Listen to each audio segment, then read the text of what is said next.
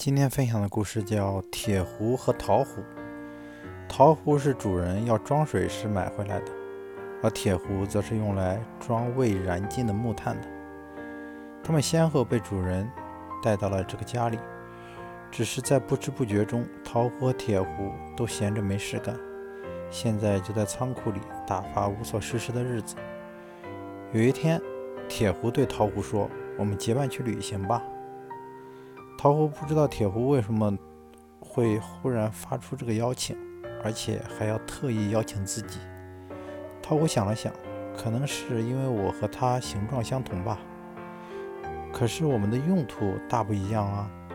思考再三，陶壶还是委婉的谢绝了，因为他知道老老实实的待在火炉旁边是自己最明智的选择。对自己来讲，哪怕稍有点磕碰。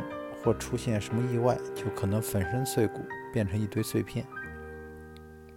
陶壶说：“你要比我硬朗得多，没有什么能使你使你受损，而我就不行了。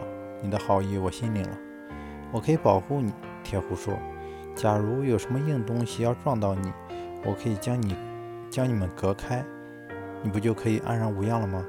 陶壶觉得铁壶说的有道理，就同意与铁壶结伴上路。